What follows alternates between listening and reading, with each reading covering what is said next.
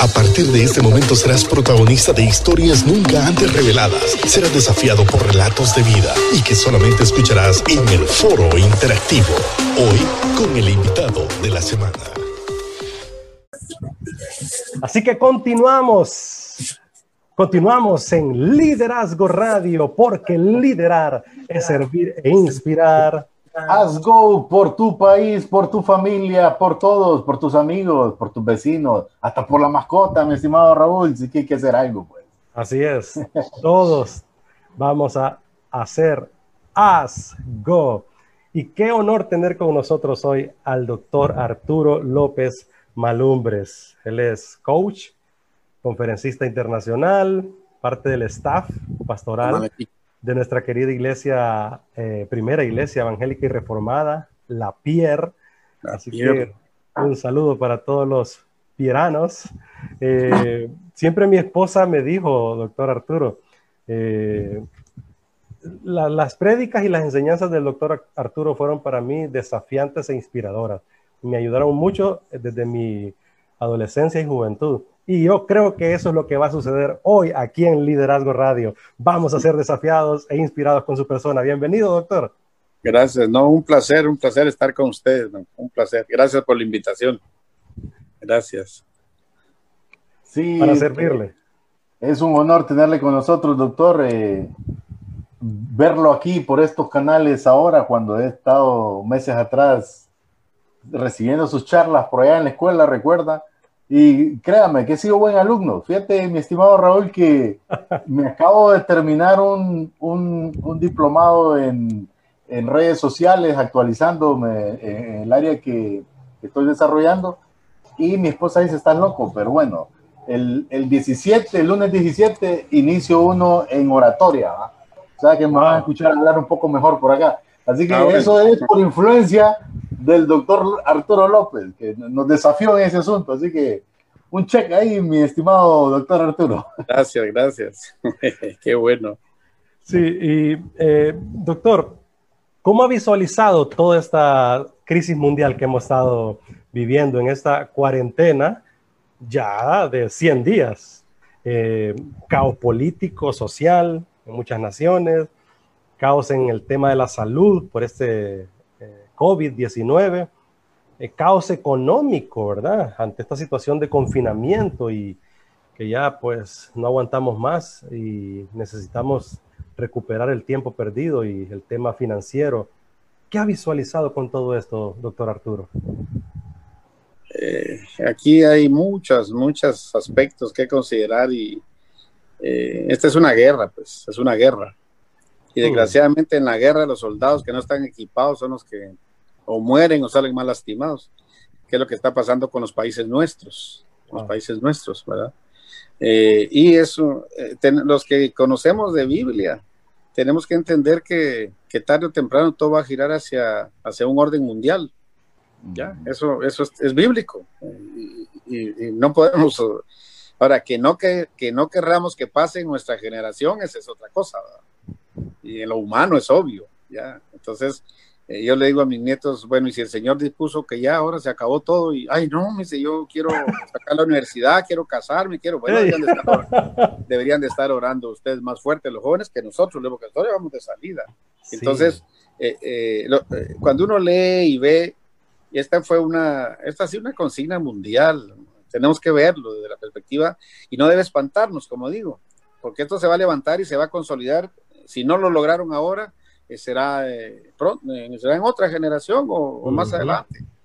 Y lo que podemos ver es que eh, esto llevaba a la subyugación de todas las naciones, para que reventados todos tuvieran que decir, bueno, señores, nosotros tenemos la vacuna, la cura, dinero, pero no todo, no lo lograron con todos los países, porque hay países en los que no, los países que ahorita están, y podemos mencionar países, Australia, Dinamarca, Suecia, ya, entonces, eh, no, lo, no, lo, no, lo, no lo van a lograr en, este, en esta investida que dieron eh, todas esas fuerzas. Salía del mismo infierno, pues, porque esto, esto ha hecho mucho daño. Eso por un lado. Por el otro tenemos que verlo desde la perspectiva espiritual, pues, la perspectiva espiritual. Tenemos que, que verlo con toda la seriedad del caso, y más la iglesia, porque no, eh, incluso eh, si algunos están aspirando que, aspirando que vamos a, ay hermano, ya no, hay las horas de vernos, abrazarnos, y eso no se va a dar, ¿no es cierto? No se va a dar en mucho tiempo. Mm. Salvo que Dios, uh, que Dios haga algo milagroso, pues, y que Dios diga, bueno, yo voy a, eh, intervengo y pum, y, así como cambió todo de, de una semana para otra para mal, también puede cambiar para bien, ¿verdad? Pero eso solo Dios, eso nadie puede asegurarlo, ni nadie, por más que oremos.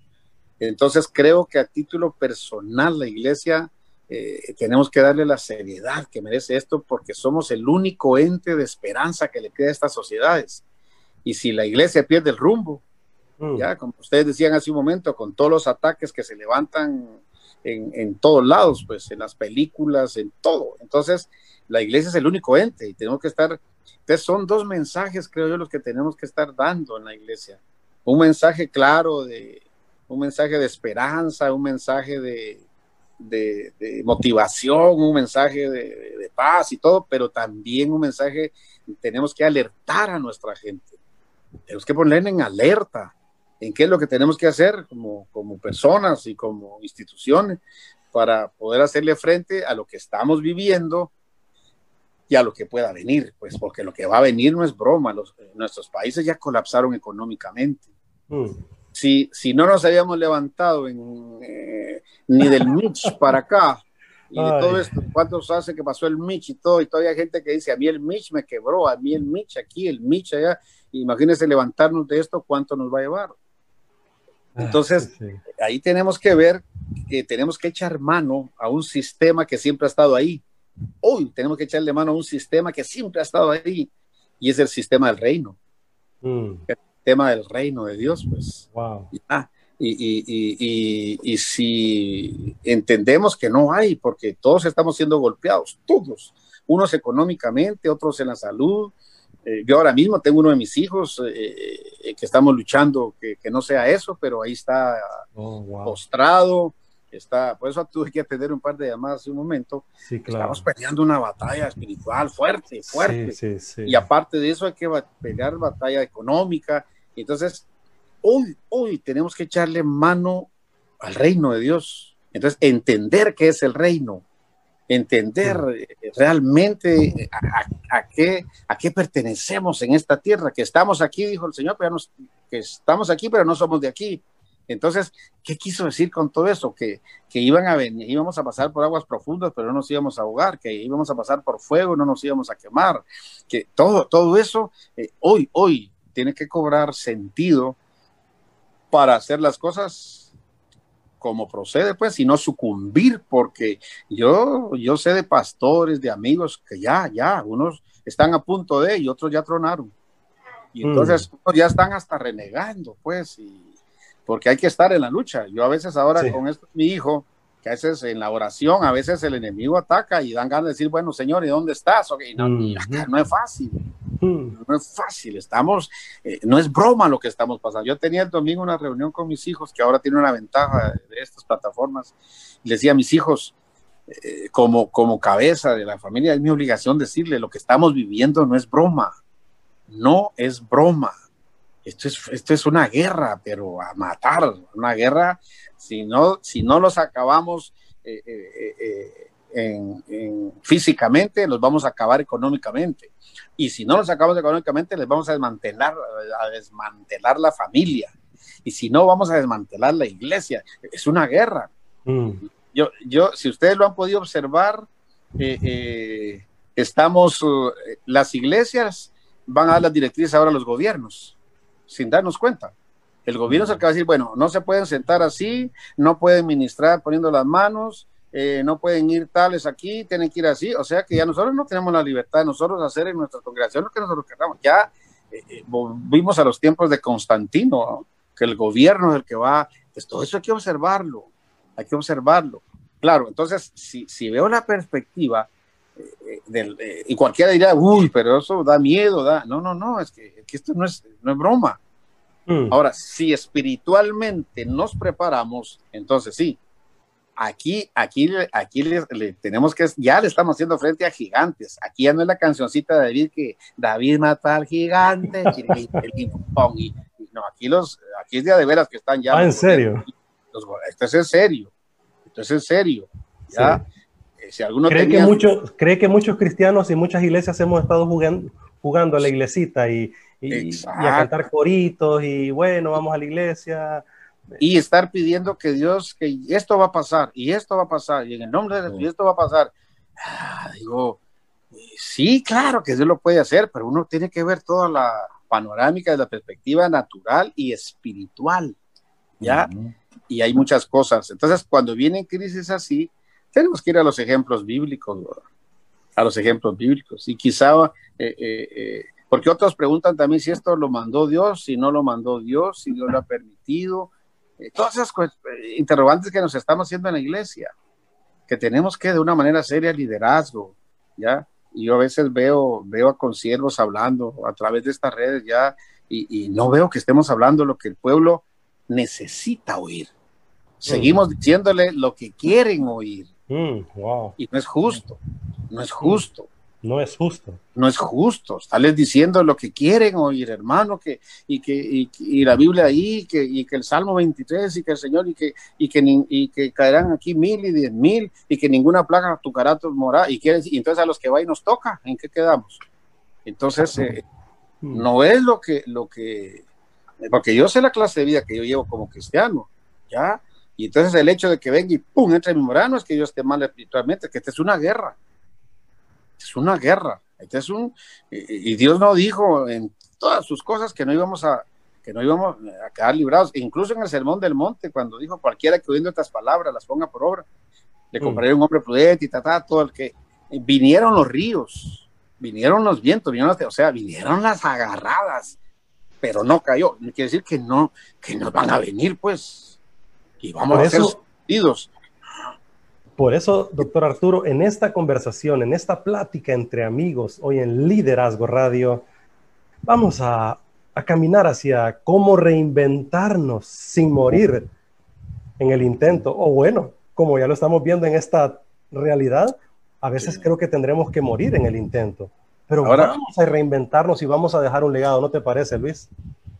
Sí, mi estimado Raúl, solo antes de continuar con el pensamiento, no quiero pasar por alto porque después se nos va a ir. Bueno, el pastor Mario nos mandó un gran mensaje de, referente a lo que hablábamos, de, que nos llaman homofóbicos a los cristianos. Pero bueno, vamos a leer eso más adelante. Pero tiene dos dice, por cierto, muy buen tema e invitado de lujo. Bendiciones al doctor Arturo López, me aprecio a él y a su familia, es el pastor Mario Valencia. Ah, gracias, gracias, gracias. También Emanuel Orellana, bendiciones, dice a todos. Y y está conectado con nosotros. Gracias por la sintonía. Estamos en el Facebook Live y también subimos al YouTube todos estos contenidos. Luis. Sin duda, mi, estimado Raúl y doctor Arturo, ¿será que la iglesia en general, porque yo hablar en general, nos ha estado enseñando más a seguir el patrón de un líder específicamente y no al que está sobre el líder, es decir, a, a poder dirigirnos le voy a poner un ejemplo para, para que más o menos me entienda el concepto de lo que estoy hablando.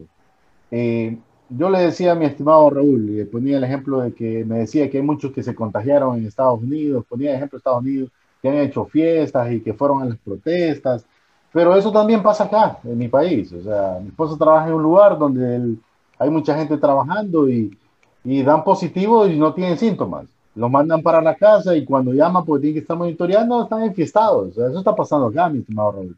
Entonces no hay esa empatía, no hay esa empatía por los demás.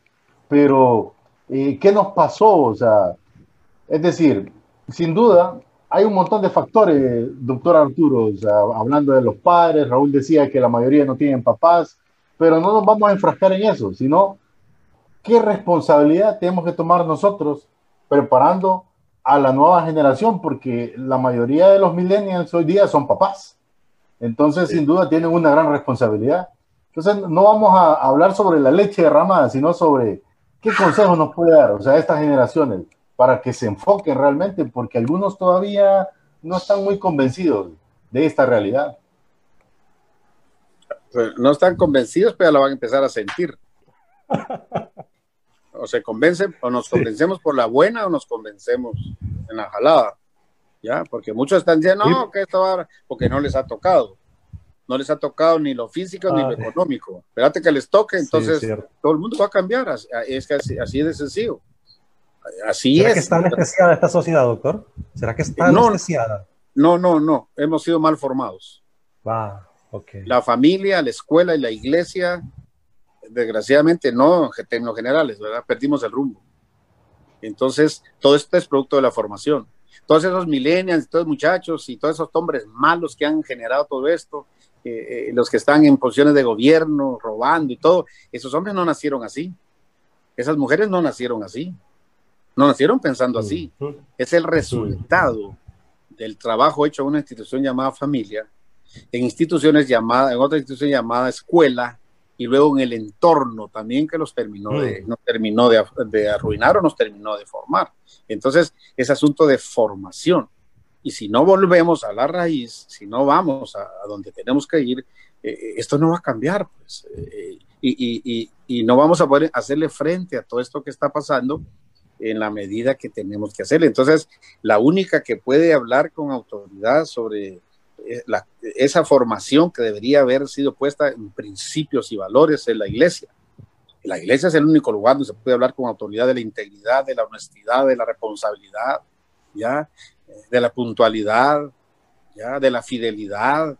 Es, el único ente que conoce realmente los secretos y la trascendencia de todos esos principios que han sido, que están siendo hoy, están quedando en evidencia en países como Israel, en esos países donde han pasado esto de otra manera diferente, ¿dónde está su secreto? Países en los que la mayoría son honestos, son íntegros, son responsables, ¿ya? El dinero que llegaba lo administraron como había que. ¿Por qué? Porque fueron formados en principios, principios que no nos dieron en la casa, principios que no nos dieron en la escuela y que desgraciadamente tampoco con la seriedad del caso se han dado en la iglesia. Entonces, tenemos que volver a la raíz, eh, volver a la senda antigua. Por eso cuando decía el profeta, inquieran, busquen, pregunten acerca de la senda antigua y vuelvan a ella. Entonces, se refiere a todo esto, pues. Eh, estas generaciones nuestras, nosotros mismos. Yo le digo, ¿de qué nos va a servir estar encerrados acá y regresar a la iglesia? Ah, ya volvimos. Si regreso otra vez siendo el mismo irresponsable, el mismo impuntual, el mismo mentiroso, el mismo desordenado. Y entonces, ¿cuál es el...? Eh, voy a seguir sucumbiendo y salir de esta, pero de la otra tal vez no salgo. Eh, eh, ese es el, ese es el. Entonces, mientras no le demos, no vayamos por ese punto que nos va a preparar para dos cosas yo lo digo, bueno, mis hijos, este encierro a mí me ha servido para poner en orden mi vida física, por ejemplo, mi área física. Yo me había olvidado de, mi ejercicio, que lo hacía. Eh, uno va, yo, no, no, espérate, espérate. Yo voy a llegar cuentas de mi área física, a mi área emocional, mi área. Eh, muchos estamos pasando ahorita problemas económicos porque no hicimos caso a los principios. Por ejemplo, el principio del ahorro, mira la hormiga, mira la hormiga, que mm. sin tener quien la dirija, ahorra, junta, para cuando viene la balada está preparado. Y, si está proverbios, pues, pero cuando nos lo dijeron de una manera seria en la iglesia? ¿Cuándo? No, desgraciadamente, no está hablando en términos generales, ¿ya? Pero sí es la mayoría, desgraciadamente, porque lo estamos viviendo. Entonces, muchos que sí entendimos esos principios y los vivimos, esta jalada hemos aguantado. Y vamos a aguantar ahora. ¿Hasta cuándo? Cuando ya se me acabe mi fondo, por ejemplo, pero fui fiel al principio, ahí entra Dios con lo sobrenatural. En lo poco fuiste fiel, en lo que tenía que fuiste fiel, ahora yo, ahora entro yo. Y va a mandar cuervos, y va a mandar, pero todo va a ir en función de qué, calidad de vida estamos viviendo. Y la reinvención es eso. A mí me da risa porque eh, hoy eh, eh, reinventarnos y que vamos a reinventar. Y le digo, ¿y usted piensa que ese es un término nuevo? Porque pareciera que es un término nuevo, es, un, es, es el de moda. No, la reinvención es fundamentalmente bíblica y yo se lo puedo probar a cualquiera. El problema es como no leemos, como no investigamos, como no nos metemos, no entendemos. Y entonces la reinvención eh, eh, eh, es, es, es, bíblico, es bíblico. Entonces, si me están hablando en tiempo a reinventarse, bueno, explíqueme por favor qué es eso, pues. Ya, y la mayoría no sabe. La mayoría no sabe que, eso, que, eso, que, que es un estilo de vida que debería ser propio de los cristianos. Yo, yo te voy a compartir algo que lo anoté por acá. Dice, la reinvención para empezar no es una elección. No es una elección, no es que ahora, bueno, reinvéntese, no, señor, es una necesidad. Mm, es una necesidad. Es una necesidad, o sea, que ha, ha, ido ligada a, eh, través de la historia de la raza humana. Y, yo, y voy, a, voy a ponerles algunos ejemplos.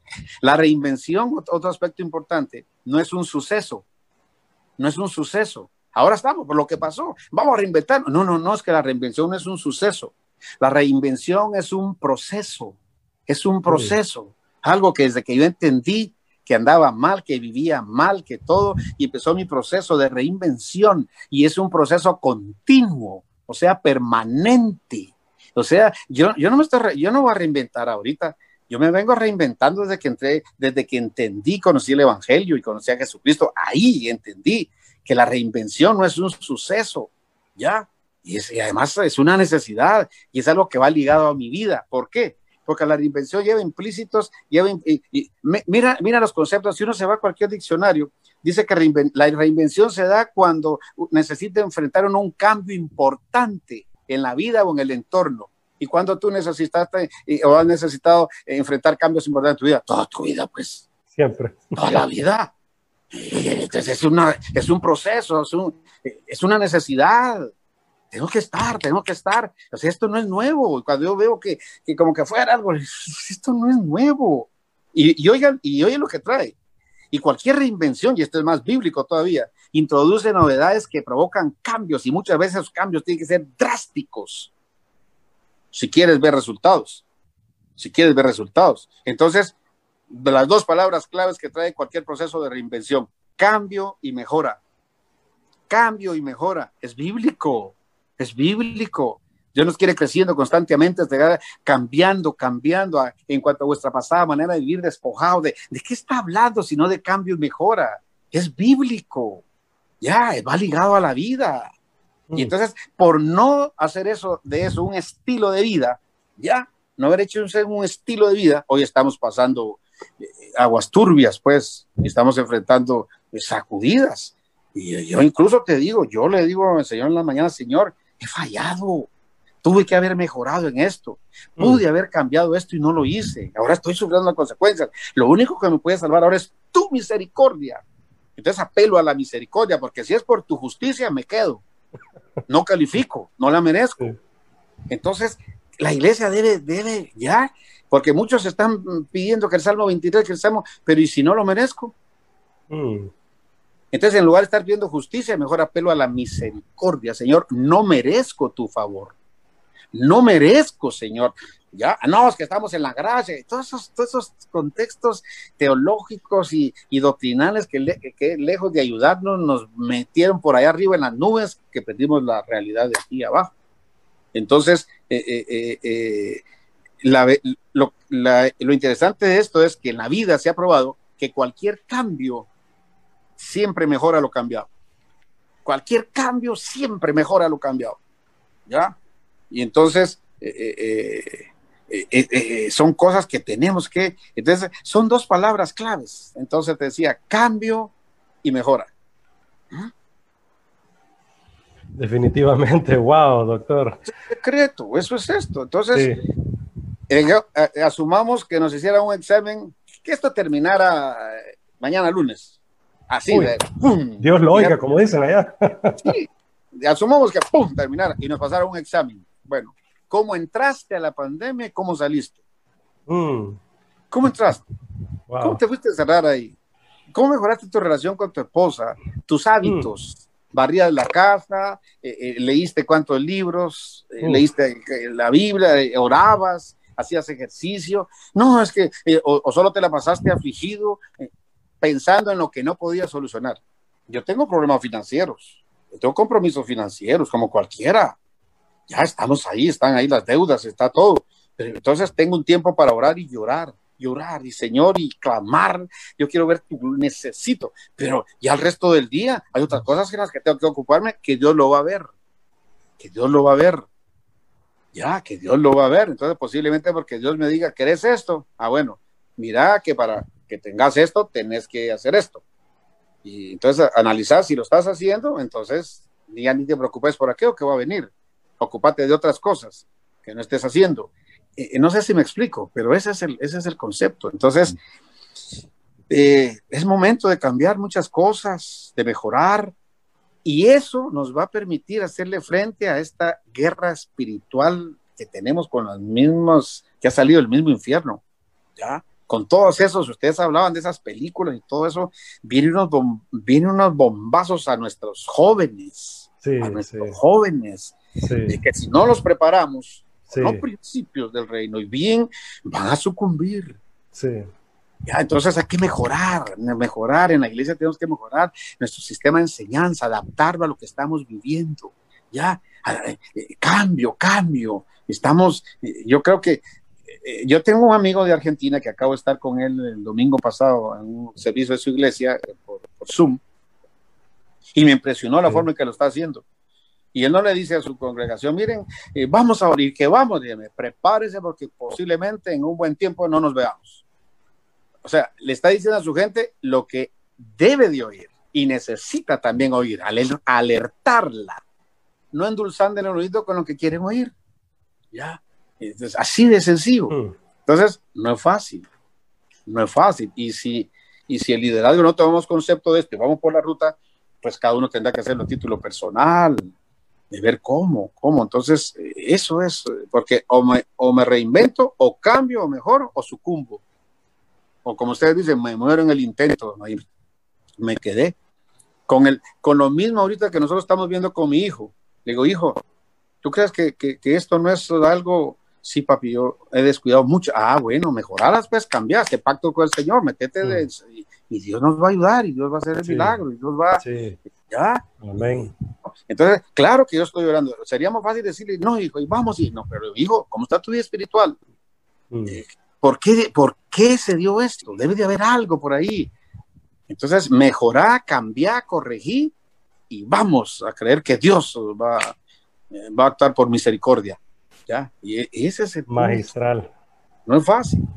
No es fácil. Magistral, doctor Arturo, ¿verdad? Yo ahora Aleccionador. yo en mi interior debería estar llorando. Quizá por dentro estoy llorando, pero por fuera estoy sonriendo. Tiene que ser así. Tiene que ser así, porque le digo, estamos golpeados. Y, y, en el área económica hemos sido golpeados. Yo soy, yo soy un asesor y todos mis contratos que yo tenía en Ciudad de Panamá, en Nicaragua, aquí en Honduras, todos se cortaron.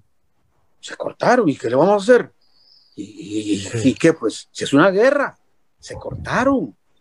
De mi presupuesto. Y hacia, eso vamos Hacia eso vamos a regresar, doctor Arturo. Ya está la pausa comercial ahorita ah, pendiente. Vamos a animar entonces a los emprendedores, doctor, a las familias, a los jóvenes que nos escuchan a través de Logos FM y todas las plataformas de Liderazgo Radio.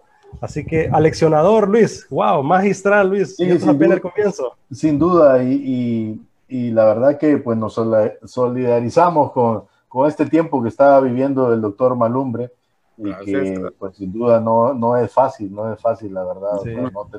tenemos tenemos eh, la, la, oportunidad de que aún, no sé cómo llamarle, pero tampoco es bendición, pero, pero no tenemos a alguien de la familia todavía en esa condición, pero sí algunos conocidos y sabemos que es un proceso no fácil. Hay que, hay que prepararse, hay que prepararse. Así es. Vamos a la pausa comercial, ¿te parece, Luis? Vámonos a la pausa comercial. tiempo. Así es, vamos a la pausa comercial y ya regresamos con más aquí en Liderazgo. Bueno, para los que se quedan en... Ajá. Sí, seguimos en el Facebook Live y en YouTube. Para los que se quedan en Facebook, solo quiero comentar aquí, hacer el comentario que hizo el pastor Valencia, aprovechando que estamos en, la pausa, y era referente al, tema este de, de, los homosexuales, que nos llama homofóbicos a los cristianos, y es que me llama mucho la atención porque esa, esa figura que, que sacó la marca Calvin Klein, hoy sí lo digo, pues no estamos al aire, no, eh, de este tipo que es homosexual travesti, pero una vez siendo travesti dice que es lesbiana. Interesante, ¿no? Lo que a mí me llamó la atención es que en una publicación en Honduras vimos esa imagen ya. Pues esto es global, como decía el doctor Arturo, esto es de la globalización, o sea, te lo van a meter por donde sea. Entonces el pastor Mario dice, el hecho de que de declarar nuestra convicción como creyentes en contra del pecado de perversión mental, moral y sexual no nos hace homofóbicos. La Biblia es muy clara al respecto a calificar la perversión sexual como un pecado y no una preferencia o una opinión. Respecto a eso, no hay mucha interpretación, así como Dios lo aclara para otros pecados como el adulterio, la mentira, la corrupción, etcétera, solo que para la perversión sexual sí hay una agenda diabólica y espiritual. Así que adelante, declaren la verdad y denuncien el pecado. Estoy seguro que aunque muchos eh, que adversan la Biblia y por consiguiente a Dios mismo, aunque llamen al cristiano o hijos de Dios, otros definitivamente procederán al arrepentimiento por la acción del Espíritu Santo. Esa es la opinión de él al respecto. También Emanuel Orellana dice, hay que apoyar la formación, lo que el doctor Arturo decía, la formación en la iglesia, mientras nuestra legislación lo permita, ya que los movimientos externos pueden reprimir los valores cristianos en el futuro. Gracias Anita Gómez desde Estados Unidos también conectada con nosotros. Eh, Ana Ruth, mi esposa, le manda saludos, doctor. Me alegra ver al hermano Arturo López, ya que sus enseñanzas formaron mi vida en el tiempo que estuve en la reformada porque de ahí me la robé yo y me la traje para la misión. También saludos de parte de mi papá, el pastor Raúl, doctor. Gracias, gracias. Y wow, eh, tenemos varios comentarios y saludos, ¿verdad? Gracias a todos por la sintonía y por uh, los mensajitos, los comentarios, las preguntas. Háganla, de alguna manera estaremos eh, platicándolo por acá. Y también eh, les recuerdo que todo este contenido estará disponible para ustedes después en las plataformas de YouTube, en el Facebook y en nuestros podcasts también, ¿verdad? Eh, hoy hay que reinventarse, ¿verdad, doctor? Con, con esto de la tecnología. sí, más. generar más contenido a través de las redes y de manera virtual, ¿verdad, doctor? Esa es, nuestra responsabilidad, así como los otros están generando contenido diabólico. ¿Y nosotros qué, qué, estamos haciendo? Sí, Cierto. Es, es, que eso es el... Sí. Yo, veo, desafío. yo veo el futuro de las iglesias eh, jóvenes online. Online, así de sencillo. El tiempo que estamos viviendo.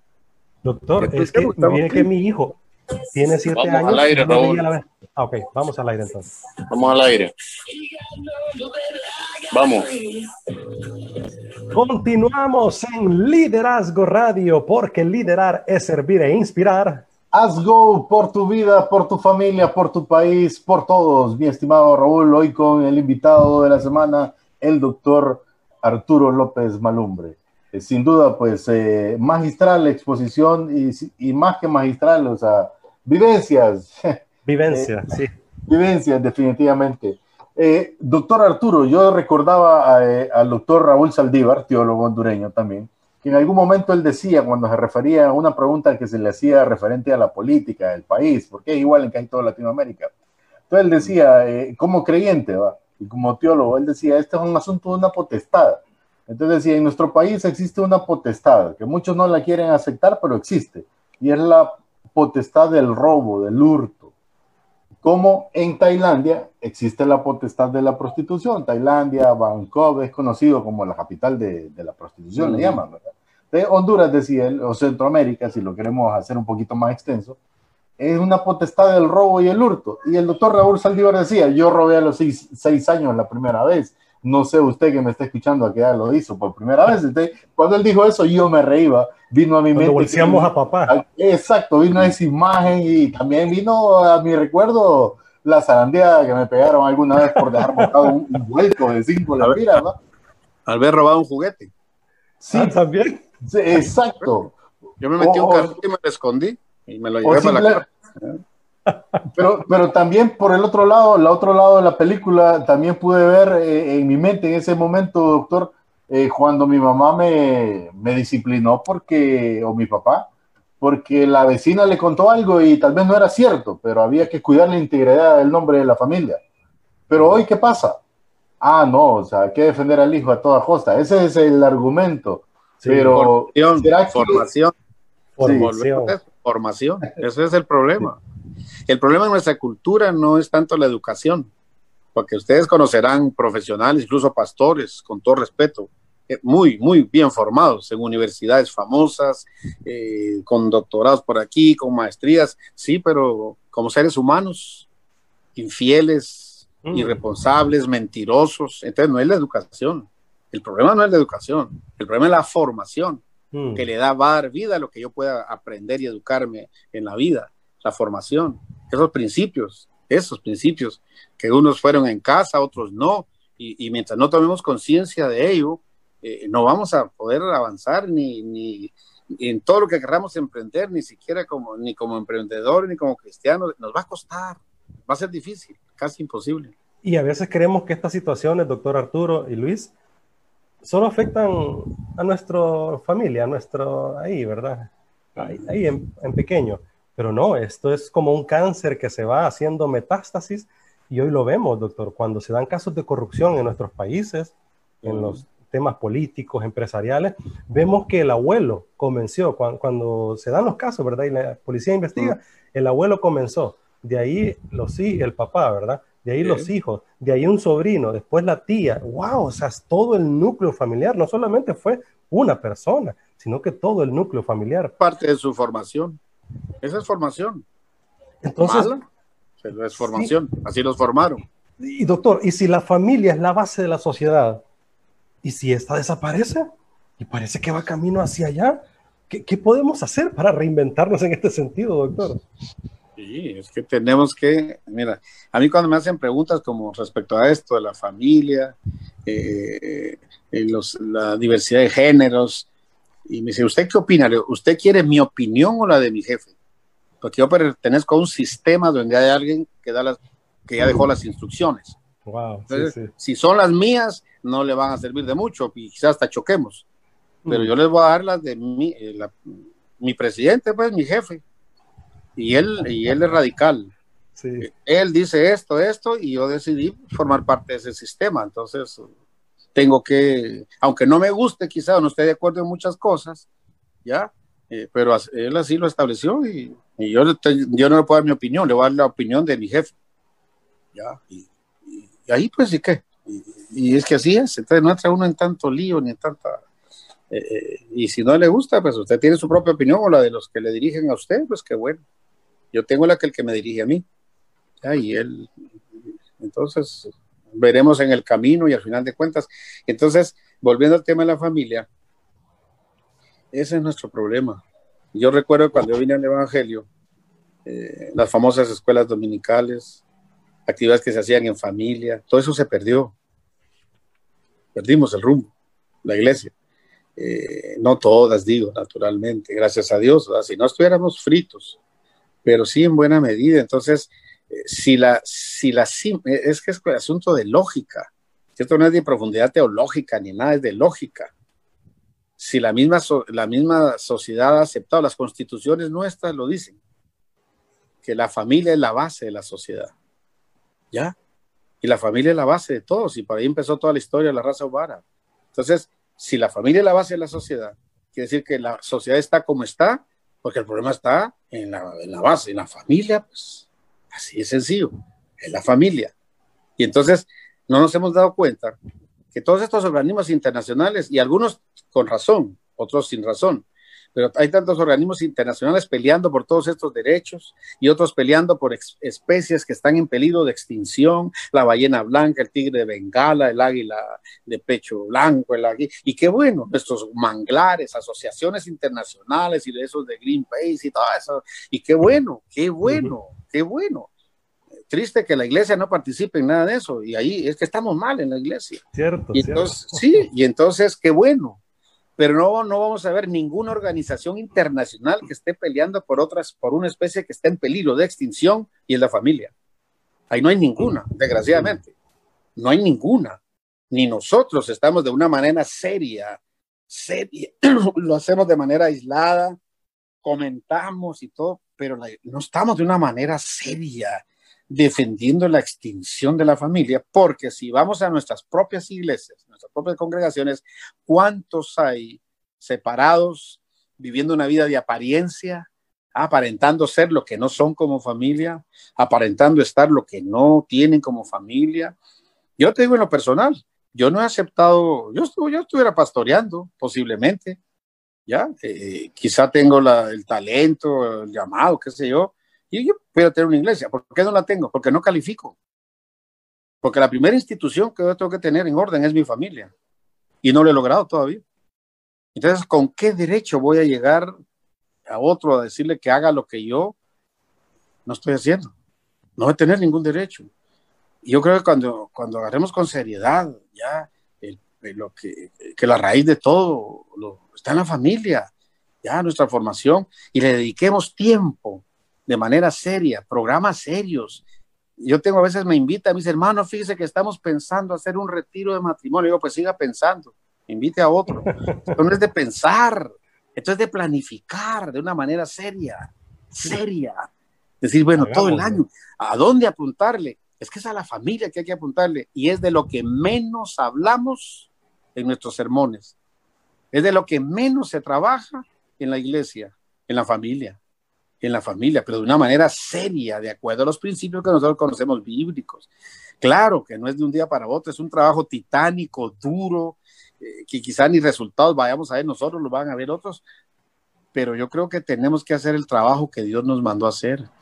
Eh, yo tengo preparado un diplomado acerca de la familia y lo, el primer país donde lo di fue en Panamá y me llamó la atención que se invitaron, se invitaron una buena cantidad de pastores y de líderes y no llegaron.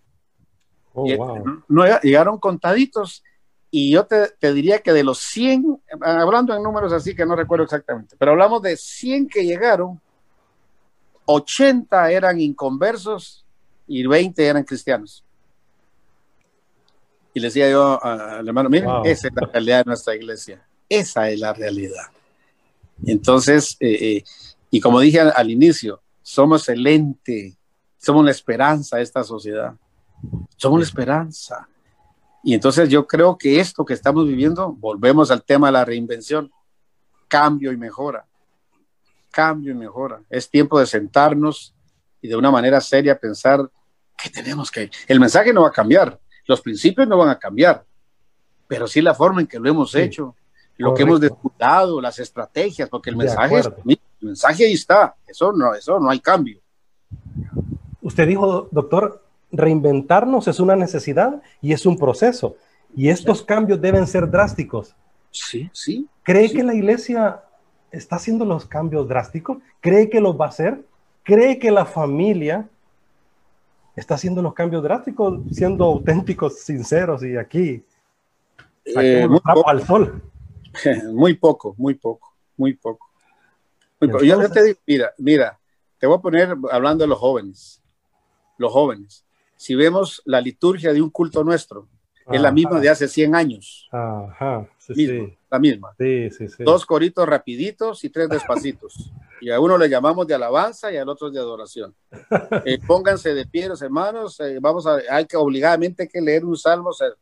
ya se me trabó la palabra. Sarponsoria, a ver, y hay que leer la, el, la misma para un joven eso. Entonces, por eso vemos a nuestros jóvenes sentados en las bancas con la cara así y decimos y los reprendemos. Y los, no, no, no. El mensaje que les voy a dar, ese no va a cambiar. Pero sí, estamos, eh, Jesús, Jesús usó las, las bienaventuranzas porque era la enseñanza propia del, del, momento histórico que estaba viviendo. ¿Ya? Yo creo que si Jesús estuviera ahora, estuviera haciendo mucho trabajo por internet o Pablo, ¿ya? Y, y, y teniendo, pero, pero es lo mismo, hacemos nuestros grupos eh, de crecimiento en la casa o células, como le llamen, lo es un cultito en la casa. Y siempre hagamos los mismos. Y llega un que otro invitado, como que llegará porque está reventado y no aguanta, y, pero, pero no es aquello de que, bueno, ¿ahora qué van a hacer? ¿Ahora qué va a pasar? Entonces, criticamos porque por el otro lado también tenemos pastores que se han ido demasiado, que han casi eh, eh, eh, convertido el púlpito en un circo. Entonces, esos extremos, entonces por eso ese cambio y mejora. O sea, voy a mejorar y se va a ver. Se tienen que ver los resultados. Mira, da tristeza ver, por ejemplo, ahora con esto de la pandemia, el coronavirus, todas esas jornadas que hemos hecho de esas campañas de sanidad divina, porque ahora no hacemos en un sanatorio de esos eso pone en evidencia. Nos están poniendo en evidencia, el mundo nos está poniendo en evidencia y en vergüenza. Y es cierto, ¿por qué no estamos ahí? Los que, los que si teníamos en ese, en ese giro, ya venga por su milagro de sanidad. Y bueno, y entonces, o sea, algo no encaja. Tenemos que hacer, como tú dijiste, cambios drásticos, cambios drásticos y, y mejorar y, y, bueno, es que ah, está, está duro. y es que, es que cuando, cuando escucho hablar en torno a eso, doctor, eh, viene a mi mente el hecho de que, de que realmente, o sea, como, como iglesia en general, o sea, ¿será que tenemos que enfocarnos en el principio? Bueno, usted ya lo dijo, regresar a, a los orígenes, porque yo recuerdo y pongo de, siempre de, ejemplo y, y, lanzo esta palabra porque este no es, no es novela, no fue que vino un pajarito y me lo dijo, esta es la Biblia. Juan 1, verso 9. Juan 1, verso 9 dice que Jesús iba con los discípulos y yo siempre digo, los discípulos ahí se parecen a mí, eran igual de cabezones, queremos buscarle pies y cabezas a todos. Y, y, ven al ciego de nacimiento y le dicen, maestro, ¿y, quién pegó para que este ciego de nacimiento, él o sus padres? Mm. Y entonces, eso es lo que hacemos nosotros a veces, la comunidad como iglesia. Empezamos a ver y a decir, eh, ¿pero qué hizo? A saber qué pasó, por ejemplo, le pegó el coronavirus, a saber que no sé qué. Pero nos encontramos en este cuadro a Jesús, el maestro, que él es amor y compasión. Y él se da vuelta y le dice a esa iglesia, nos dice a nosotros, ahora fuera en este momento a mí como iglesia, no pecó ni él ni sus padres, porque el nombre de Dios debe ser glorificado. Pero yo me pregunto, en ese mismo cuadro, ¿qué hubiese dicho un predicador de esos que se van al espacio y vuelven a regresar en estos tiempos? O sea, entonces realmente, ¿será que tenemos que enfocarnos en la iglesia, es decir, investigar un poco más? O sea, si, si tratamos de, de, aprender y de actualizarnos, me llama mucho la atención, solo estoy poniendo ideas, doctor, no tengo una pregunta específica, pero la iglesia en China, la iglesia en China es una de las iglesias más grandes en crecimiento en el mundo a pesar de que China tiene ciertas limitantes y de hecho se reúnen en silencio. Y eso lo desconocemos porque nos interesa más la burbuja de lo que alguien dice, pero no investigamos mucho de eso. Interesantemente, doctor, eh, eh, eh, decía el doctor César Vidal, que él es periodista y, en su libro Más que un rabino hablaba de eso, que la iglesia de China, que, que ha crecido en el silencio, nosotros estamos en una red social, ellos en el silencio. Y Luis, y no oímos de, congresos y eventos y el tal cantante y el tal predicador famoso.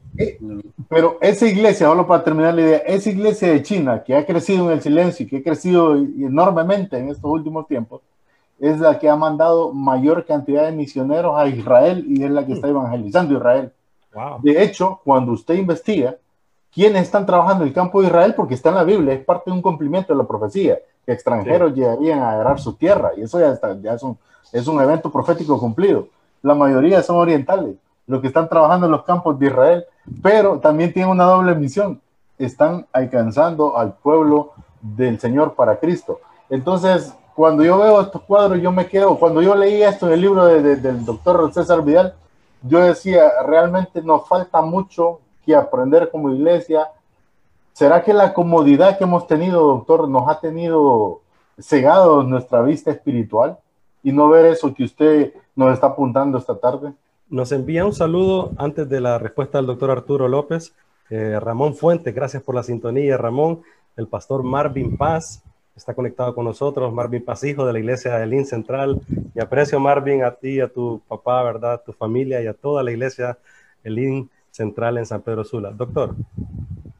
Sí, pues mira, no es tanto volver a, cuando yo digo volver a, la senda, me refiero a los principios, a los principios, porque las estrategias tienen que cambiar, tienen que cambiar, han cambiado, ahí está la historia. Entonces, creo que tenemos que de manera seria ver eh, en qué nos perdimos eh, en formar, formar bajo principios, los principios del reino, ¿ya? Entonces, eh, por ejemplo, cuando el primer, eh, la aparición del Señor Jesucristo y el primer sermón que él dio para la raza humana. Y abriendo su boca empezó a decir, benditos o bienaventurados los, ¿de qué empezó a hablar? De principios. De principios, pacificadores, ah, misericordiosos, mente blanca, corazón limpio, limpie su mente, ¿ya? Entonces, principios, principios para poder tener la calidad de vida que, y entonces, lo que tiene que, yo creo que lo que tenemos que hacer es buscar la manera de cómo, cómo llevarle al pueblo, a la gente, a la misma iglesia, que entendamos la trascendencia que tiene vivir bajo los principios del reino. Si haces esto, esto y esto, vas a recibir esto. Punto. Ya. No juzgues para que no seas juzgado, porque con la misma vara que juzgues te va. ¿Qué, qué estaba hablando? Ese mensaje llevaba, solo eso, llevaba implícitos dos o tres principios. Misericordia, prudencia, mm. Mm. fidelidad. Yo no voy a hablar de alguien que no esté. Solo, es, solo ese, esa, esa ordenanza lleva tres principios implícitos. ¿ya? Entonces, eso es lo que no nos enseñaron. Así es, espérate, es cierto. Entonces yo tengo que ser respetuoso, eh, eh, misericordioso, fiel, todo, para no, para no juzgar.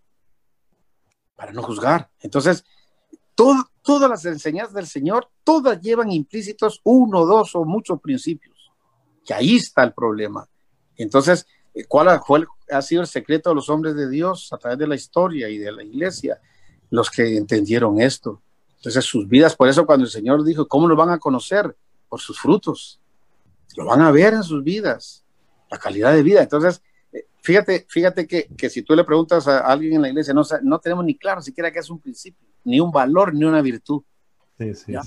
Así de sencillo, es un enredo, porque no hemos sido formados. Un principio, el principio es la norma.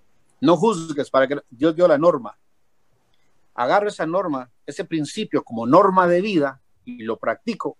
Empiezo a desarrollar principios de vida clave. Ya te mencioné algunos.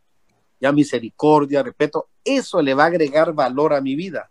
Por eso se llaman valores los principios puestos en acción se producen, se convierte o eh, surgen los valores, por eso se llama valor, agrega valor a mi vida, voy a valer más como ser humano y ante Dios.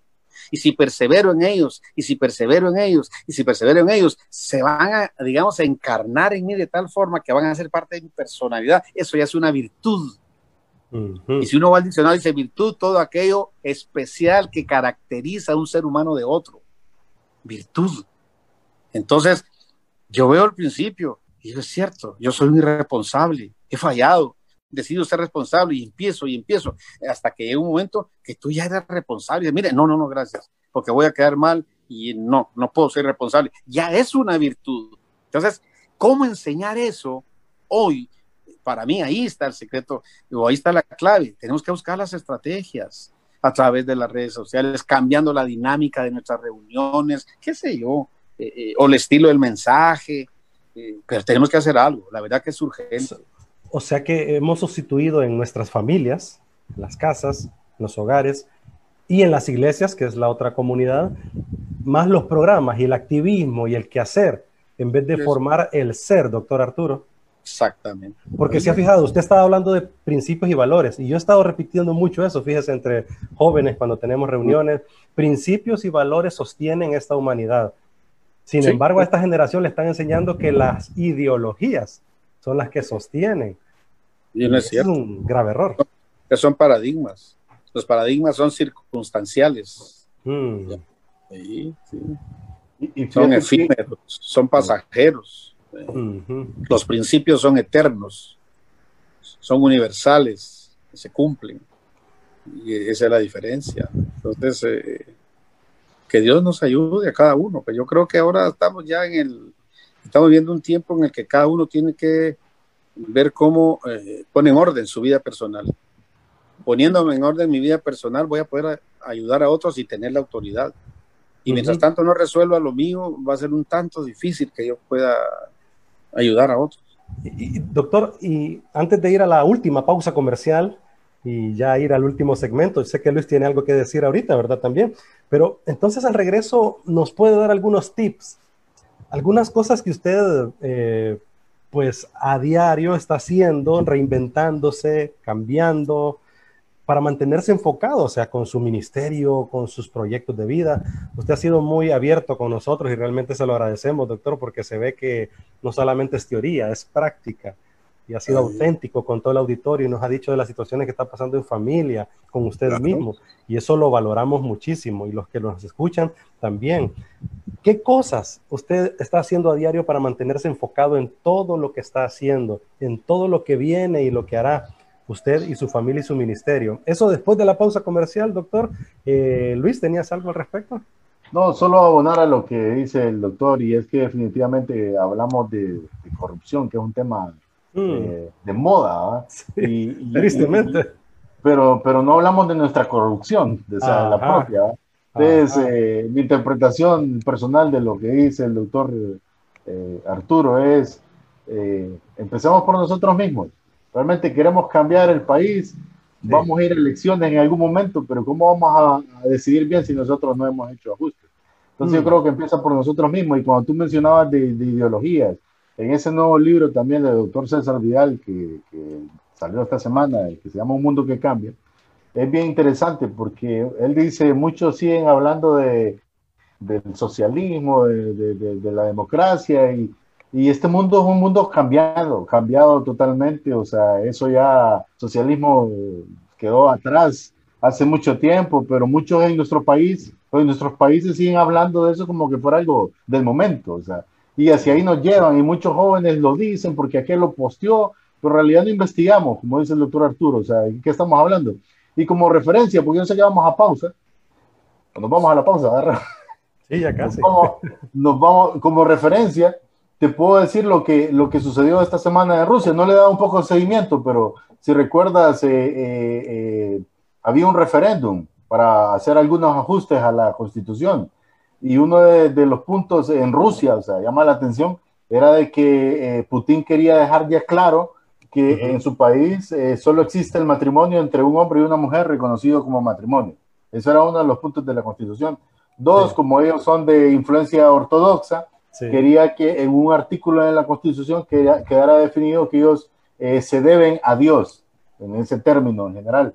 Entonces, que Rusia esté diciendo esto le rompe el cerebro a todo aquel que ha hablado. Interesantemente, cuando estudias el trasfondo, y no estoy atacando porque no se trata de eso, pero estamos hablando de, lo que tú mencionaste, ideologías, la, la Iglesia Católica es socialista y su fundamento sigue siendo socialista, pero muy poco hablamos de eso o investigamos de eso.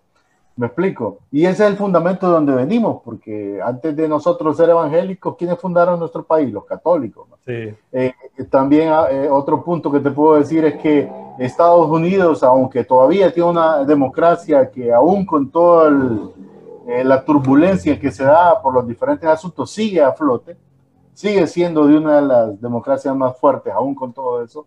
Interesantemente, el día que, que, Rusia hace en esta misma semana, antes de ir al referéndum, eh, sacó un comercial eh, en torno a esto de, en contra del, del, matrimonio entre el mismo género, la embajada de Estados Unidos hizo la bandera gay a, a, la par de, de la de ellos en la embajada de Rusia en Rusia, la embajada de Estados Unidos. Entonces, te digo esto solo como datos porque realmente esto es un mundo cambiante. Es un mundo cambiante, entonces no podemos seguir hablando de lo mismo. Sí. Vamos a ir a la pausa comercial, la última. Quédese con nosotros. Vamos al cierre, pero vamos a terminar de manera muy interesante. Regresamos. Fíjense que ya que estamos en la pausa. Sí, sí, ¿Me, escuchan? Yo moví algo acá y ahora no los veo, no veo nada.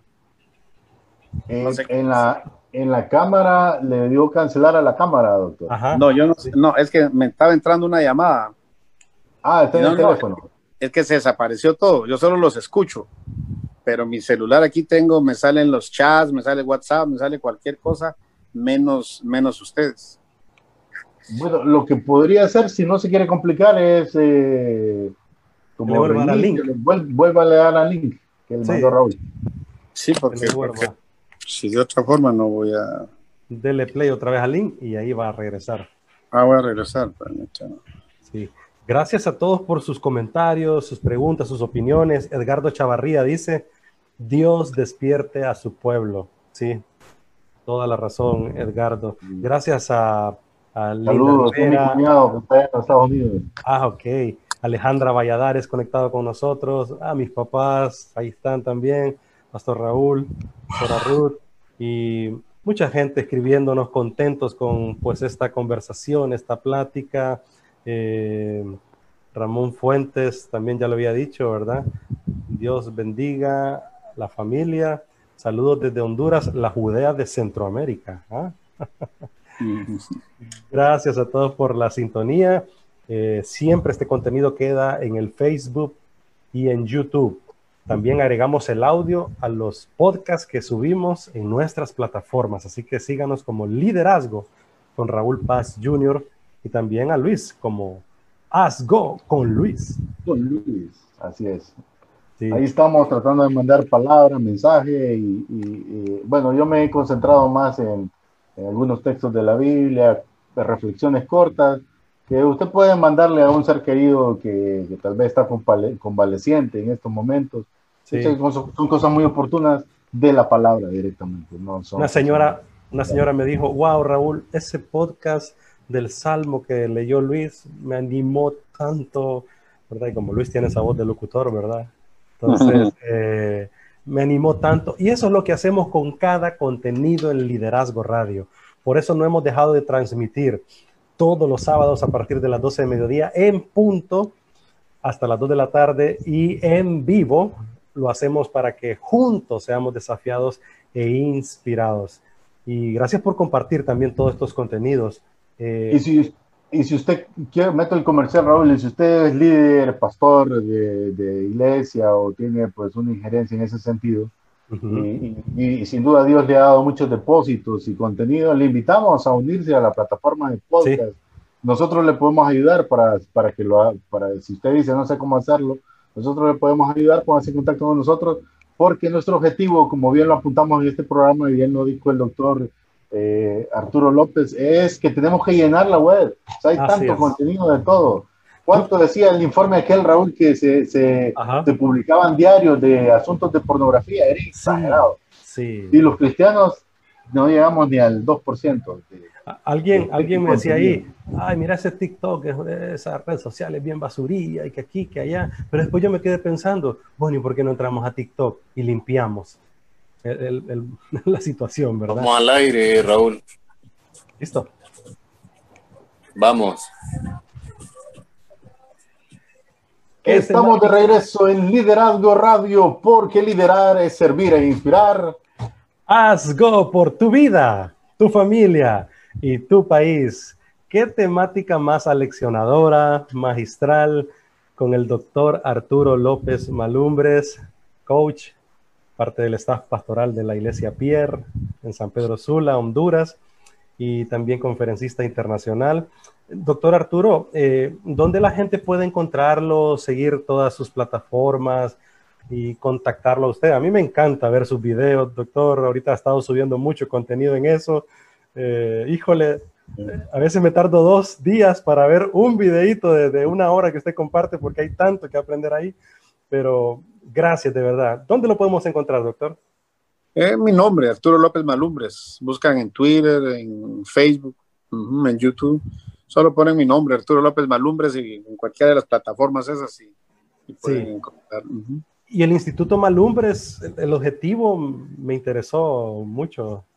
Esta, eh, nosotros iniciamos un proyecto hace casi 20 años, cuando yo descubrí la falta de formación pero mm. desgraciadamente no encontré con la iglesia. Nuestra gente, digo, no quiere, no quiere formarse. Entonces eh, me empezaron a llamar de empresas y, por ahí el Señor fue, esto es del Señor. Y, y creamos, creamos un par de programas serios, pues fundamentados en la palabra, de empezar de cero. ¿ya? Eh, el programa se incluye muchos aspectos, por ejemplo, entender la cultura, el problema, cómo incide la cultura en la vida de los seres humanos, en su formación por ejemplo, esta cultura nuestra, la latinoamericana. Lo que venimos viendo, oyendo y haciendo durante años, ahí está. Es cuando venimos al Evangelio, como no sabemos la trascendencia y el impacto que tiene la cultura en la vida de un ser humano, venimos al Evangelio y venimos a y nos encontramos, que nunca nos lo enseñaron también en la mayoría de los casos, con una cultura diferente que es la cultura del reino. Pero como yo traigo la cultura latina, choco con la cultura del reino. Nadie, la mayoría no lo sabe. Entonces, pertenece al reino, pero sigue viviendo con la cultura, eh, con su cultura traída de, su naturaleza caída, si habláramos teológicamente, pero como latino, pues. Y entonces, en, la cultura del reino, es que ahí no hay, ahí, ahí hay exigencias hasta cómo debo hablar, cómo debo vestir, cómo debo tratar a mi hermano, a mi prójimo, si soy empresario, a mis empleados, si soy empleado, a mi jefe. La cultura es, eh, es, es como el sistema de un país, ese es el reino, ese es el reino, es un sistema. Ella aquí ya está entre ustedes, es un sistema, el sistema del cielo traído a la tierra. ¿Ya? Ese es el reino. Entonces venimos como, como, eh, eh, eh, como latinos y seguimos siendo impuntuales. Venimos como latinos y, y, y no, y no, no irresponsables, desordenados. Ajá es, nuestra cultura. Entonces formamos una serie de programas y digo, eh, los que desgraciadamente donde menos lo damos es en iglesias. Y es increíble la cantidad de empresas y personas que nos llaman. Entonces, lo creo que esta sería la oportunidad, doctor. Creo que muchos están abriendo ya los ojos, los sentidos y diciendo, ok, vamos hacia allá. Y entonces lo instituimos en Panamá porque Panamá, hablaban hace un rato de la corrupción. Panamá es uno de los países que menos problemas pone eh, eh, de, de, trámites, de trámites. Entonces teníamos que tener una institución jurídica seria que respaldara. Hicimos un convenio con la Universidad Tecnológica de El Salvador que respalda todos los programas y, y, ahí está, por eso está en Panamá. Si en Honduras hubiera sido fácil eh, hacer los trámites, aquí estuviera, o en el país Guatemala, pero desgraciadamente... Doctor Arturo, Miguel Ferrera le envía saludos. Ah, Una de las cosas que he aprendido es por los principios que ha compartido don Arturo. Y es como mi papá espiritual, mi coach ah. personal. Saludos mis amigos de ASGO. Aquí tuvimos a Miguel y yo creo que quedamos picaditos. Vamos a hacer un segundo round con Miguel Ferrera. Así que...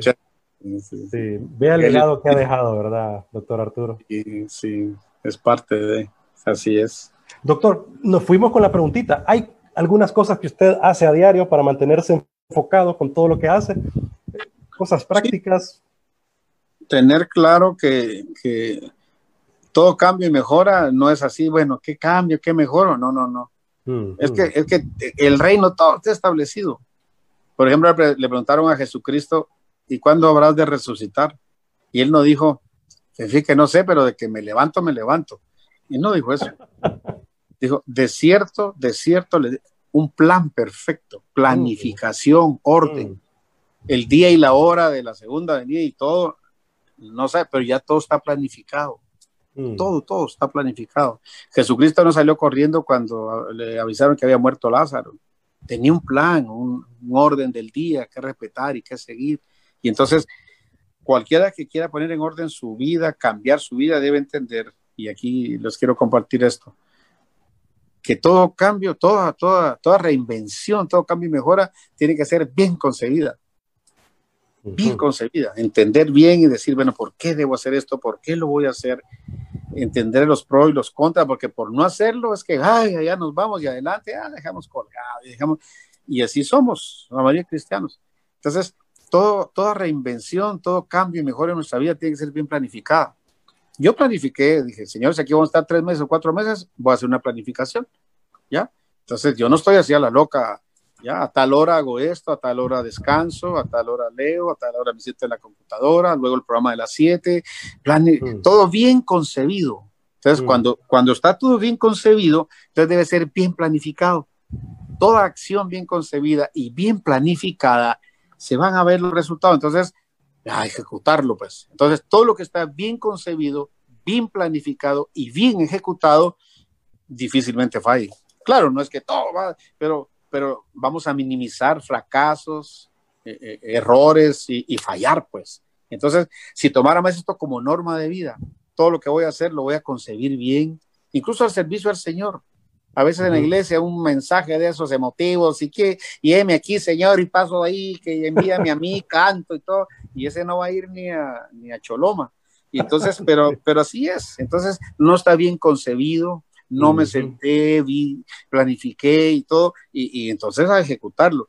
Creo que en buena parte del éxito, según los principios del reino, es eso, pues. El mismo evangelio, la, la, la venida, eh, el aparecimiento de Juan, todo bien concebido, bien planificado y bien ejecutado.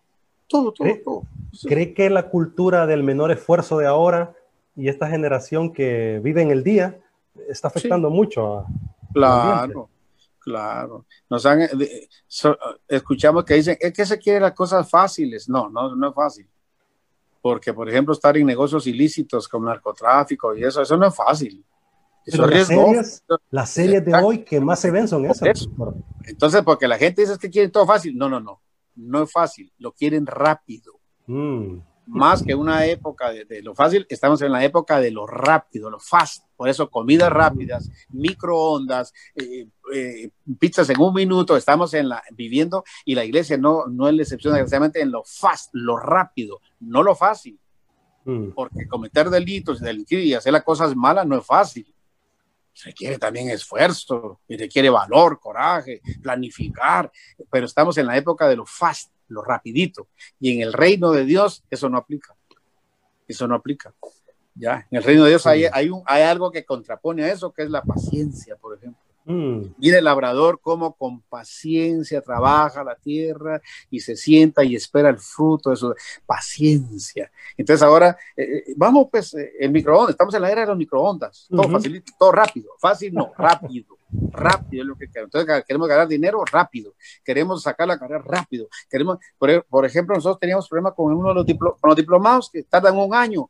¿Y por qué tanto? Ahí está su problema fast, todo rápido. No, no, no, señor, es un proceso. Entonces, no es lo mismo agarrar, agarrar una olla de frijoles y mm. cocerla en una olla de presión, que ya están 20, 30 minutos, ya están cocidos. Jamás sabrán igual a una olla de frijol de barro, allá en el leño de la abuela, que se lleva dos horas, tres para cocer. Jamás serán igual aquellos frijoles con estos frijoles. Una tortilla Jamás será igual una tortilla hecha de maseca. Anda a la pulpería ahí, da la maseca, la hace. Ah, aquella que se levantó a las 4 de la mañana a cocer el maíz, le echó cal, le echó todo, fue al molino, le hicieron la masa. Jamás sabrá igual, ni en su calidad ni nada, será igual.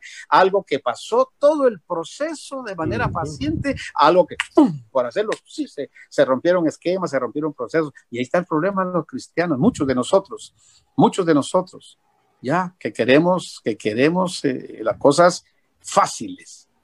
Mm. Y a veces lo fácil también, eh, eh, no, perdón, rápido. Y a veces lo rápido no es fácil. Lo rápido también a veces cuesta, pero como lo queremos rápido, hicimos, entonces no estamos en la era de lo, de lo, de lo fácil, sino de lo rápido. Y ahí está nuestro problema cultitos rápidos de vamos, vamos, ya media hora y vámonos. hermano, ahí lo vemos después. Y, y, ya, tiempo, corte, haga estamos en la era de la velocidad y ahí está el problema. Esa es buena parte del problema en la cultura nuestra. No hay tiempo para meditar, no hay tiempo para descansar, como lo tienen en otras culturas. Yo viví una experiencia muy especial. Yo estuve 21 días en Suecia, en una comunidad cristiana llamada Maranata, una ciudad llamada Orebro, como a 45 minutos de Estocolmo, una comunidad cristiana, al estilo de la iglesia primitiva. Yo regresé impresionado. Si yo hubiera ido con mi esposa y mis hijos, me quedo en Suecia, no regreso a Guatemala. Era, digo, Dios mío, todo medido en el tiempo, una calidad de vida. Nosotros aquí, nosotros aquí, nos absorbe la cultura, el sistema, todo, todo. Y entonces los principios, y los principios del reino, pues que deja clarito, siéntate, concibe lo que vas a hacer, planifícalo y entonces acciona haz tu parte que Dios va a hacer por nosotros lo que nosotros no podamos hacer. Ahí estamos. Definitivamente. Bueno. Aleccionador. ¿Volveremos a la normalidad de antes? Mm, ¿O mejor nos reinventamos? Eh, no, no vamos a volver a la normalidad. Hay miedo, eh, va a haber desconfianza, no nos vamos a tratar igual, eh, nos va a costar. Va a ser un, y como te dije, si, nos, si todavía no nos hemos levantado el Mitch, imagínate de esto. Entonces tenemos que estar preparados para eso. Ya las cosas no, no, no, no van a ser igual. Durante, quizá, pero va a tomar tiempo. Va a tomar tiempo y tenemos que estar claros en eso. Doctor Arturo, eh, deberán reinventarse entonces los pastores también, las iglesias. Eh, déjenle un mensaje a nuestros pastores queridos que hace un esfuerzo todos los días por eh, querer llevar mensaje de esperanza y a veces pues fallamos en el intento, ¿verdad? Eh, sí. Yo, mi consejo es, mira, eh, es que los principios, los principios, mira el cuerpo, dice el cuerpo, ¿ya? Entonces, yo, yo todo lo que hago, yo no lo hago solo. Yo conozco mis debilidades y mis desventajas. Entonces, yo no, esto no lo. Entonces, ¿qué hice? Pues llamo al que sabe de plataformas, llamo, ayúdame, vamos a mm, hacerlo. Yo voy a hacer esto, tú haces esto. Es que eso es. Y no hemos trabajado, no, hemos trabajado como cuerpo en la iglesia. Entonces, este liderazgo solo, que todo gira alrededor mío, yo soy el ungido, yo soy el usado, yo soy. Ahora estamos, ahora no, ahora no, no se puede. hoy tengo que entender que, que yo necesito de, de, otros ministerios y otras, otras habilidades, destrezas de, de personas que tienen, y eso es esto. Entonces, para poder, para no dejar de hacer lo que sé que tengo que hacer y hacerlo cada vez mejor y hacerlo bien de acuerdo a la instancia que estamos viviendo. Entonces, yo ahorita iba de salida. Y ya cuando entró tu mensaje, Dios mío, dije, porque ando con la mente ya, y en la mañana no revisé mi agenda porque hoy pasamos orando casi toda la madrugada. Y entonces me puse esta camisa, no debía verme la puesta. No debía verme la puesta. Esta no es camisa para estar en un programa. ¿Tú ves cómo se hacen las rayas? Yo no sabía esto. ¿Quién me lo enseñó? El técnico. El técnico. Mira, hay camisas, no se ponga este color, no se ponga. Y yo tengo que ser humilde. Y ahí está el problema de muchos pastores. Yo tengo que ser humilde. Gracias, hijo, gracias. Y, y a seguir la dirección que él me está dando. El que sabe.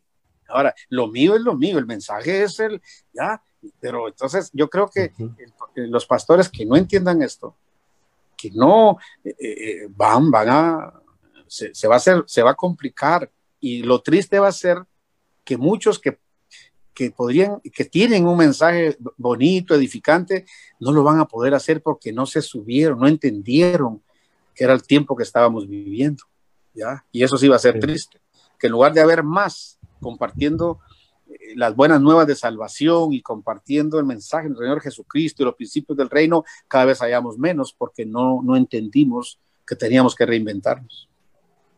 Miguel Ferrera eh, nos dice, una de las culturas que le entendió a ese principio es la cultura japonesa. Las cosas rápidas para ellos no es bien visto. Ahí está. Así es. Culturas milenales. Así es. Y doctor, un mensaje también a los papás que nos escuchan, a las familias de nuestro país y del mundo entero. Eh, ¿Cómo entonces eh, hacer estos cambios de manera bien concebida, bien planificada? La, mejor manera, la mejor manera de educar, la mejor manera de instruir, la mejor manera de ayudar a otros es con el ejemplo. Si mis hijos me ven a mí en esto, eh, viendo la computadora y preguntándole, papi, mi hijo, mira, ayúdame, ellos van a tomar, ya van a tener el ejemplo. Entonces, en lo, en lo, en lo, en lo espiritual es igual, el ejemplo. Nuestros hijos están cansados de sermones, de consejos, de regaños, están deseosos de ejemplo. Y mm, entonces es la única forma, es el ejemplo. Yo ayer tenía una persona en mi programa, por cierto, de Ceiba, y decía, eh, usted nos enseñó eso. Y ahora decía ella, después de casi 30 años de casados, sus, me decía, yo me puedo sentar con mi hijo, mi esposo, yo nos podemos sentar y decir, ¿cuándo usted nos ha visto hacer eso, hijo? Ejemplo. Pues yo le digo a mi hijo, es que no te miro a agarrar un libro, no te miro a leer, y él nunca me mira a mí. Entonces, eh, creo que, que, que, una de las cosas más eh, fundamentales en la familia es el ejemplo. El ejemplo. A mí eso me impactó de mi padre y muchas cosas yo he tratado de hacerlo, hemos fallado. Yo, yo te digo, yo me, esto, mira, esto para mí ha sido, yo me levanto todas las mañanas y le pido, Señor, perdóname, porque reinventándose uno. He fallado, fallé padre como padre en muchas cosas, como esposo, como hijo. No es justo. Entonces, apelar a la misericordia, perdóname y dame la oportunidad de corregir, de cambiar, reinventar, de mejorar, de pagar la factura que tengo pendientes. Ya, eso es esto. Eso yo, yo, yo te digo, me abre el corazón cuando veo a mis hijos y veo la diferencia de mis hijos que yo no había entendido nada de esto. Y aún siendo cristiano y hasta pastor y copastor, cuando ya lo entendí, veo en sus vidas, sus actitudes de comportamiento y todo, mucha diferencia. ¿Por qué? Por el ejemplo que ya recibieron. Fue una formación, fue, fue un ejemplo ya formativo Ya fue una formación diferente a la de los primeros. Regaño y aquí, imposición, y aquello fue religión y esto fue novedad de vida. Y ahí está, ahí está. Entonces, ahora, ni modo, con mis hijos grandes no ha sido fácil, pero el culpable soy yo, el responsable he sido yo, no el diablo, nada, no yo, yo, Señor, mm. acepto mi culpa. Mm. Por eso esa oración en la iglesia católica, Señor, por mi culpa, por mi culpa, por mi grandísima culpa. Y así es. Entonces, creo que tenemos que tomar conciencia. Y nuestros jóvenes ahora necesitan un trato diferente. El mensaje no cambia. Las estrategias sí las estrategias. Tenemos que ser ah, sagaces eh, y, tenemos que ser astutos, como dice la palabra. Y esa autenticidad suya que nos está demostrando ahorita, doctor, va muy apegado al sueño de los eh, jóvenes hoy, de las nuevas generaciones. Encontrar a alguien que sea auténtico, sincero y que les acompañe en ese camino hacia la madurez. Yo no soy San Arturo, ni pretendo serlo. Entonces, porque alguien me dice, pero usted, su familia, sí, lo sabe por qué le estoy dando este consejo. Para que usted no pase por lo que yo estoy pasando, no tiene por qué. Entienda, yo no tuve quien me lo dijera, quien me enseñara, posiblemente, con la forma que usted lo está teniendo. Por eso lo estoy haciendo. Me duele. Y, y yo tengo páginas en mi vida y yo no vengo de la droga ni nada de eso, gracias a Dios. Pero todos teníamos páginas en nuestro libro de la vida que no hubiéramos querido escribir no quisiéramos que quisiéramos arrancarlas. Y hay cosas que de, mi juventud, y yo fui un borracho, yo, yo, fui, yo fui un joven tranquilo, ¿ya? Pero uno comete errores, engañé jovencitas, ¿ya? Destruí sueños, y eso es malo. yo, yo, no, yo hubiera querido no haber hecho nada de eso. Ahí está. Entonces, eh, yo, ¿y qué puedo hacer? Ya lo hice. Ahora, ¿qué tengo que hacer? A reinventarse claro, a reinventarme, corregir y a los que van a pasar por ahí que no cometan los errores que nosotros cometimos. Que no lo hagan. Tus conclusiones finales para el doctor Arturo y todos los que nos escuchan. Wow. con el doctor es difícil hacer preguntas porque de hecho él solo nos compartió una milésima de todo lo que, De lo que hay ahí, pero sí agradecemos mucho eh, la apertura, como bien lo dijo mi estimado Raúl. Yo solo quiero terminar, Raúl, porque a mí sí me tocó eh, eh, reincorporarme al trabajo. De hecho, no es normal, o sea, hay que hacer todos los protocolos de bioseguridad. Ya no es normal. como los aumentos de, de, de, COVID se han elevado, ahora tengo que almorzar solo en mi espacio, el otro, y eso tiene que ser así. No puedo estar enfrente del otro compartiendo ahí y el chiste. No, no, no, tengo que irme al otro lado. Y estamos en el mismo lugar de trabajo. Entonces, solo les adelanto para, para los que todavía están en casa que lo que el doctor Raúl está diciendo así es. Yo ya lo estoy experimentando, pero, pero como estamos en una guerra, termino con esto, Raúl. Como estamos en una guerra, Efesios 6:13 nos dice algo categórico. Por tanto, tomad toda la armadura de Dios para que podáis resistir en el día malo. O sea, el día malo iba a llegar, ya está en la Biblia. Y habiendo terminado todo, estar firme. Estad pues firmes, ceñidos vuestros lomos con la verdad, vestidos con la coraza de justicia, calzados los pies con el apresto del, Evangelio de la paz y sobre todo tomad el escudo de la fe para que podáis apagar todos los dardos de fuego del maligno. Esta palabra da tu fortaleza porque esta es una batalla. Gracias, Luis. Sí, pusiste la cereza en el pastel. Doctor Arturo López, sus palabras finales para todo el auditorio. Muchas gracias, de verdad que sí. Que nos agarremos, claro, ahora más que nunca, nos agarremos de la mano del Señor y que actuemos también, ¿verdad? Hay que mejorar, hay que mejorar para, para poder terminar de completar la obra que el Señor nos mandó hacer y, y bueno, preparar. Y, en el fondo muchos queremos que venga, ya que se acabe esto. Señor, ya, ya. Porque esa es otra paradoja de la iglesia, que hablamos del cielo y cuando ya se pasa, y allá, pero no nos queremos ir. ¿ya? Entonces, eh, eh, para uno el Señor, ya, ya. Y si no, pues ayúdanos, eh, guárdanos. Y yo creo que, cuando salgamos de esto, los que hayamos hecho cambios y mejoras, vamos a ver la gloria de Dios, es milagros. Dios va a abrir puertas, Dios va, nos va a dar negocios, Dios va a dar oportunidades de entrar abajo, Dios va a hacer su parte. Sí si nosotros habremos hecho y estamos preparados, lo que yo le digo ahorita, prepárese para lo que viene y déjele el resto a Dios. Déjele lo imposible a Dios y todo. Usted, usted no puede regresar, no puede entrar a esa nueva dimensión como entró a esta. Porque entramos a esta desarmados, nadie estaba preparado y hemos, unos, nos hemos quebrado los dientes. Ahora, ¿Cómo voy a entrar a lo que viene? Pero es que tengo que entenderlo. Voy a cambiar y a mejorar en la medida de mis posibilidades y con ayuda del Señor, más nosotros, pues sabiendo que solo no podremos hacerlo. Pero en Cristo Jesús tenemos, eh, vamos a ser siempre más que vencedores. Sí, muchísimas gracias, doctor Arturo López Malum. Un estar con ustedes. Lo mejor de Dios para usted, su familia, su ministerio y todo lo que emprenda y realice de aquí en adelante. Gracias. Estimado Luis Gómez. Y de esta manera nos despedimos por el día de hoy. Gracias por haber estado con nosotros a través de Logos FM y desde luego en nuestras redes sociales, en Facebook, en vivo. Saludos y porque liderar es servir e inspirar. Haz go por tu vida, familia y país. Que Dios les bendiga a todos.